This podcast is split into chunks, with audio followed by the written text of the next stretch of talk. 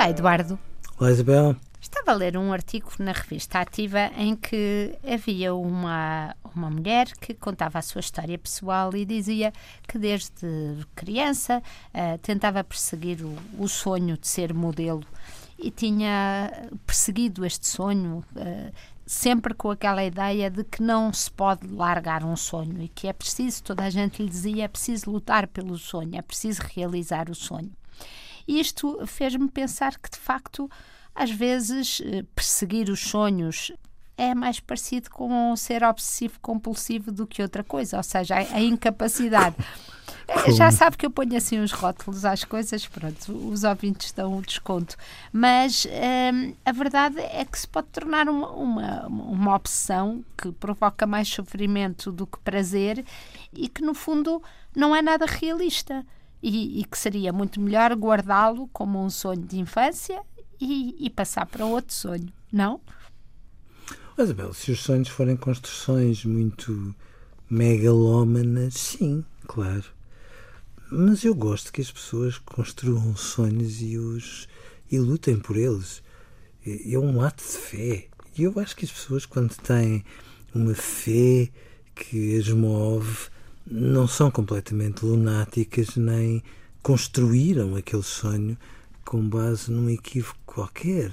Sentem que de alguma forma ele pode ser execuível e, e, sim, eu percebo que seja necessário separar as coisas, porque de repente eu também vou vendo, como todos os ouvintes, muitas adolescentes e muitos adolescentes construírem sonhos que às vezes não são só construídos por eles, são construídos para eles, como se de repente todos eles devessem ser ou modelos ou isto ou aquilo, e, e, e, às vezes sem grandes argumentos para isso, eh, porque nem toda a gente pode ser.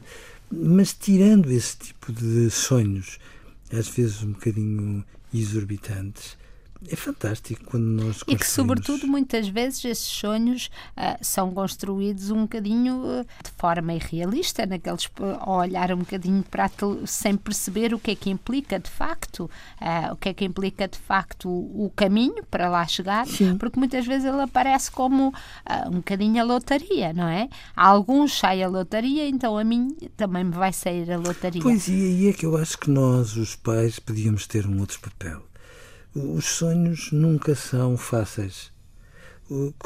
Agarrar um sonho e lutar convictamente por ele implica uh, alguma capacidade de sofrimento, implica uma determinação imensa, implica muito, muito, muito, muito, muito trabalho. E, portanto, eu, eu não, não acho que nós devamos dissuadir os nossos filhos de terem sonhos, mas acho que era fundamental que lhes expliquemos que os sonhos nunca são fáceis. E até por isso que quando se conquistam se tornam mais importantes.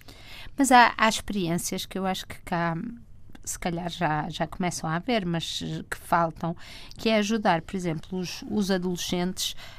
Um, eu lembro-me, por exemplo, com os meus sobrinhos em Inglaterra, uh, que nos últimos três anos, o décimo, décimo primeiro e décimo segundo, eram colocados uma semana ou duas semanas uh, na, na profissão, uh, na profissão que eles ambicionavam ter, por exemplo, e que lhes permitia perceber se um bocadinho, pelo menos espreitar um bocadinho, se é assim assim tão giro ser médico, se é assim tão giro ser juiz uh, e por aí adiante. Eu acho que se calhar um, falta um bocadinho o contacto entre a escola Sim. e o mundo real. Às vezes.